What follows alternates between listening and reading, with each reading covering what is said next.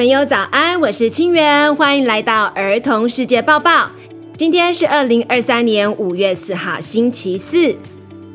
本集新闻会介绍新款的芭比娃娃，告诉你们鲨鱼出没在渔港的新闻，还有羽球一姐戴资颖和马鞍王子李志凯的捷报。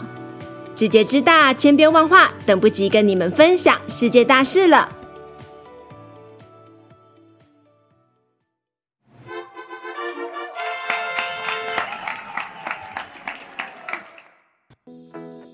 首款唐氏症芭比娃娃，英国模特 Ellie Goulding 抱着一款新的芭比娃娃，开心的面对镜头拍摄。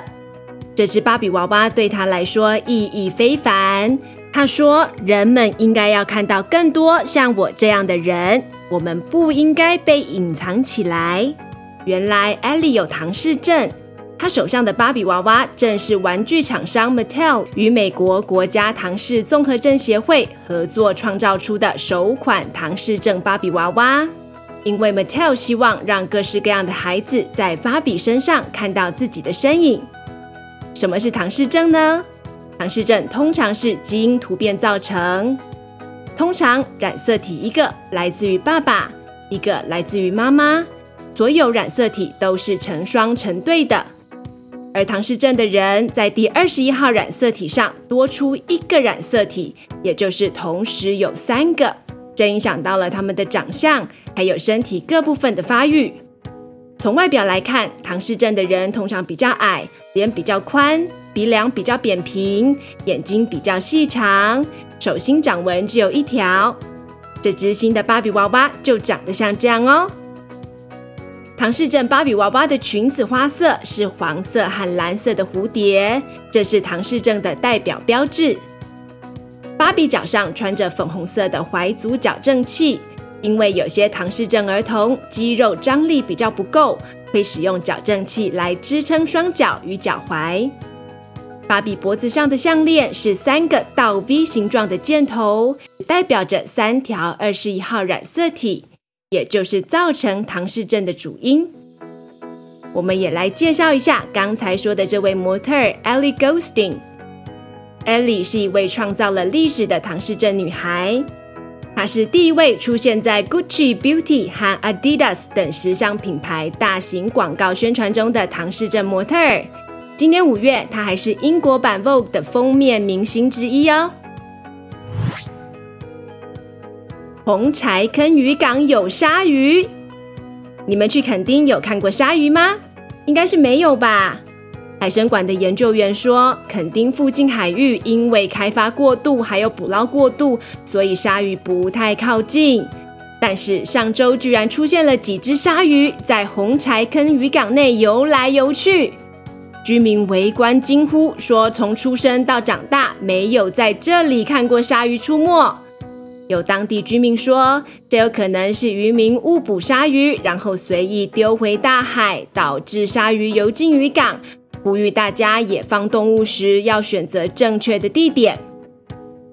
专家说，游进渔港的是白鳍礁鲨，是一种常见的珊瑚礁鲨鱼，分布于红海、印度洋、太平洋西部的珊瑚礁周围温水区，性情温和，通常不会主动攻击人类。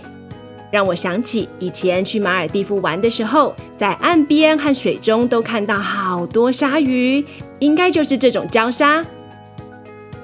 潜水教练说，在海中碰到鲨鱼的时候，不要过度惊慌，动作太大吓到它们，默默离开，通常就安全了。鲨鱼攻击人类的事件其实并不多。同时，他也提醒人们不要去喂食野生鱼类，改变鱼类的生活方式。养成习惯之后，可能造成鱼类看到人类就疯狂，反而造成人类的危险。默默欣赏、互相尊重，是与水中生物和平共处的最佳方式。我们近期会请非常有名的冲浪教练阿水来跟小朋友介绍开放水域或是冲浪相关的知识。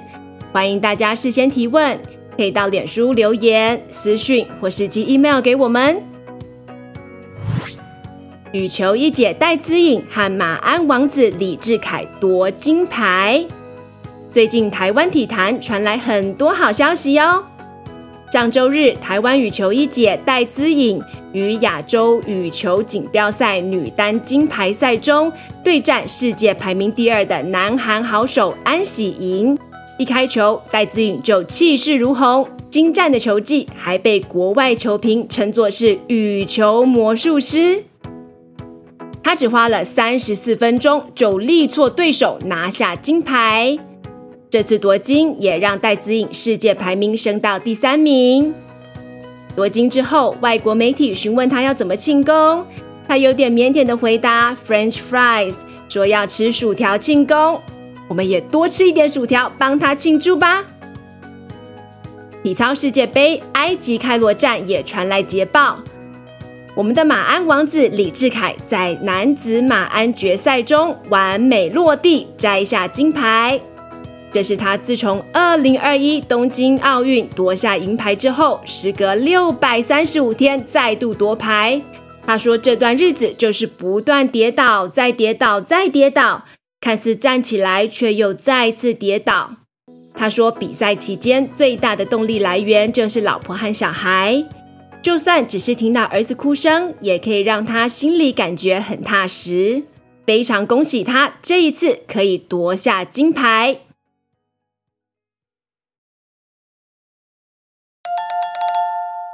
It's quiz time！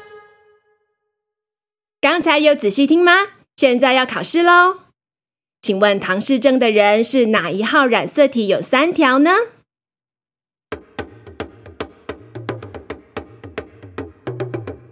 二十一号染色体。请问在水中看到鲨鱼该怎么做？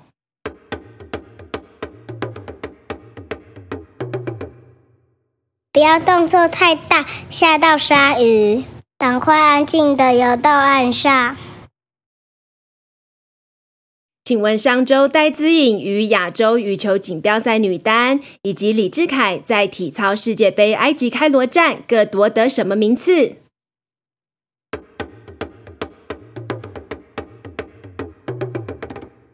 两个人都得到金牌。小朋友都答对了吗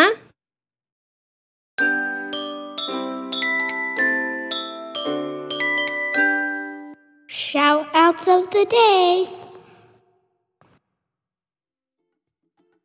今天妮妮要跟大家分享爱护海洋还有地球的方法。大家好，我是高雄的妮妮，我想要提醒大家。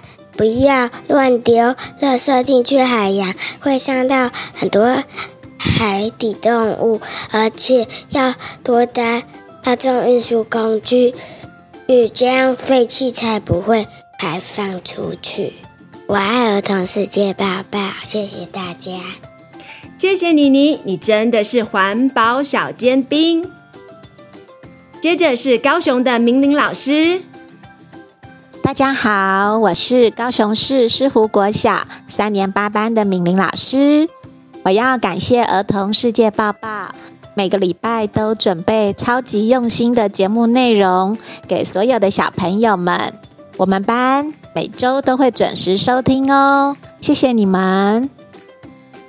我们也要 shout out 给高雄市狮湖国小三年八班的同学，谢谢你们每周都有收听儿童世界报报。如果有想要探索的主题，欢迎告诉我们哦。现在有投稿两则 shoutouts 就可以获得艾瑞卡尔展览好好五重奏门票两张的活动。展览在台北搜狗到五月十四日止，请将 shoutout 寄至 broadcast for kids at gmail dot com，先到先赢，送完为止哦。五月的主题是母亲节，赶快上节目，对你的妈妈，或者是对待你如母亲的人，说出爱，说出感谢吧。他们听到一定会非常开心哦。以上是儿童世界抱抱第二季第四十五集，感谢你们的聆听，希望你们喜欢。别忘了订阅、五星好评以及分享给更多朋友收听。